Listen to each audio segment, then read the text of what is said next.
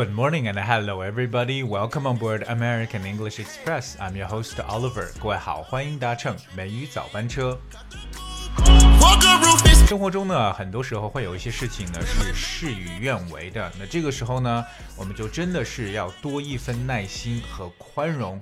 So when things go against your will, of course, we just have to be patient and tolerant. two carrots, VVS. 今天美语早班车呢， 奥尔跟大家来去聊一下，其实如果我们真的遇到这种不顺心事的时候，怎么样呢？让自己变得宽容，或者说能够学会去忍受别人的一些不同的地方。刚才跟大家说了一个句子呢，叫做这个当事与愿违的时候。那首先跟大家分享一下，作为语言点来讲，事与愿违叫做 against one's will。against one's will。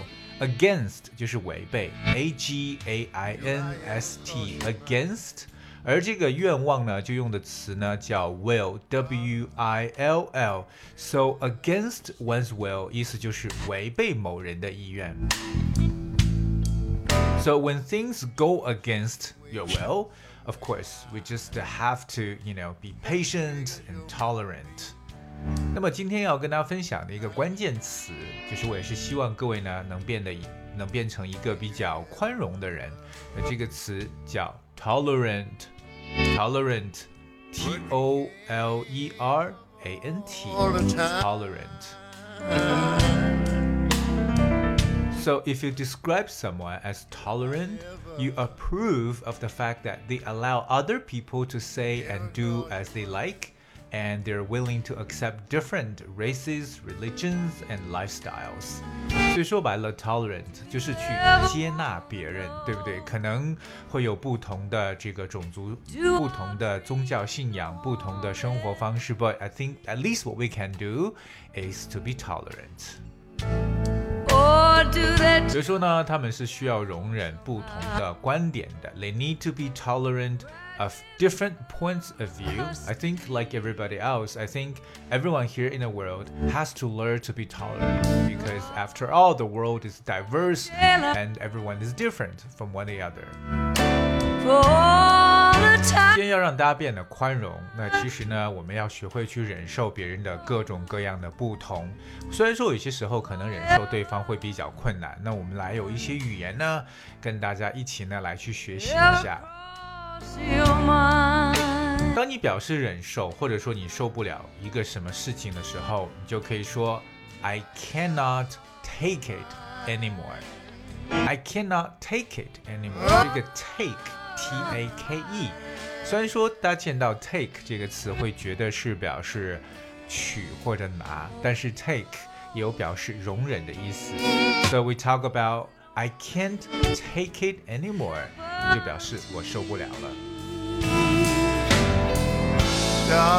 另外一种表示忍受的说法，你比如说，可能生活当中有个人对你是啊唠叨的没完没了，对不对？终于让你觉得哎忍忍不了了，忍无可忍了。OK，怎么去说这样的句子呢？I've had it up here with her constant nagging，就是对着她这种 constant nagging 没完没了的唠叨啊，真的是受不了了。I've had it up here，had it up here 就是到什么地方了？到这儿了。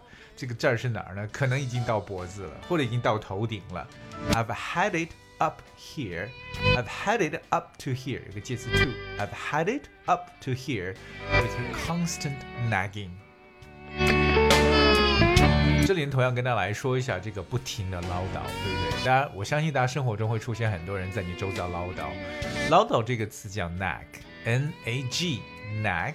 OK，那么不断的这个唠叨，和我们所说的唠叨的没完没了，叫 constant nagging，constant，c o n s t a n t，constant 就表示不断的、持续不断的 nagging，我们双写 g 加 i n g，constant nagging。You know I've had it up to here with her constant nagging。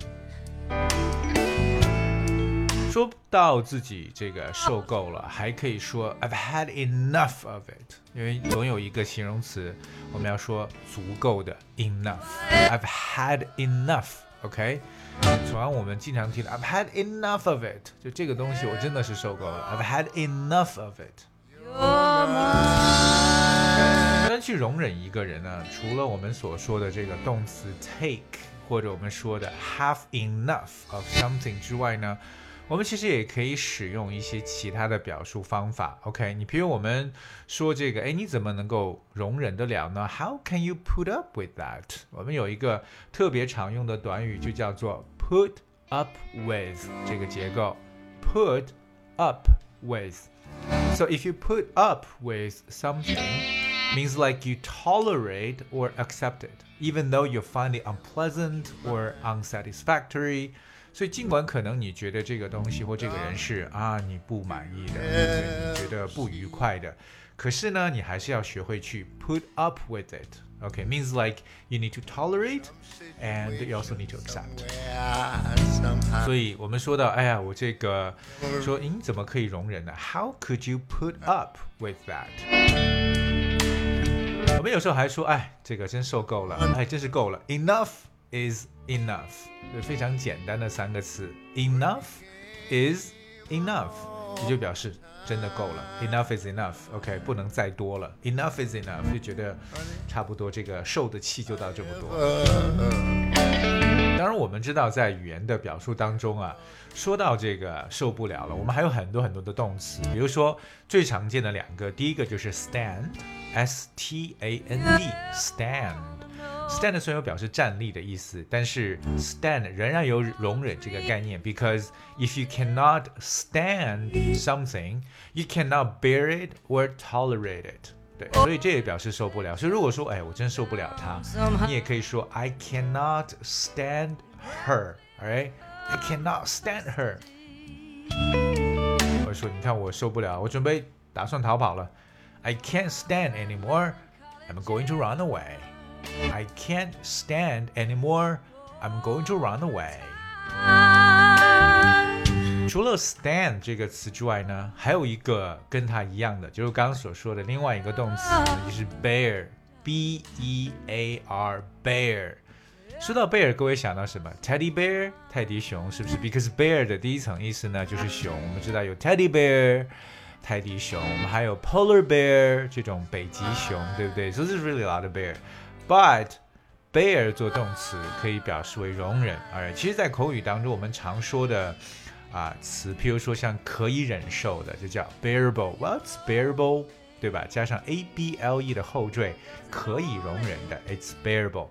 反过来，如果说哎呀，真的是无法忍受的，就用 unbearable。It's just unbearable。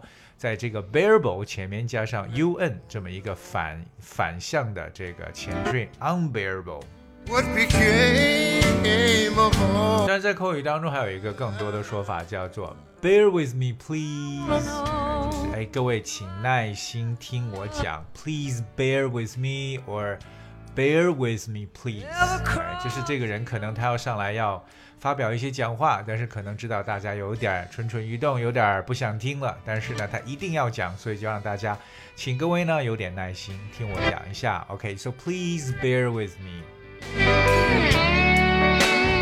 有时候受不了的话，you just have to suck it up，真的只能这样受着了。OK，所以生活中要学会呢，多多的有一些这种容忍。We really need to try to be tolerant, you know, to tolerate the differences. 希望今天的节目不但让大家学会到一些英语中的一些表达，那更重要是希望我们每一个人呢都能 be a tolerant person，成为一个宽容的人。Rest your head on your pillow. Alright, I guess that's we have for today's show. 今天节目的最后送上一首来自 Zella Day 的歌曲《Starlight》。If you guys enjoyed it, thank you so much for tuning. I'll see you tomorrow. Oh,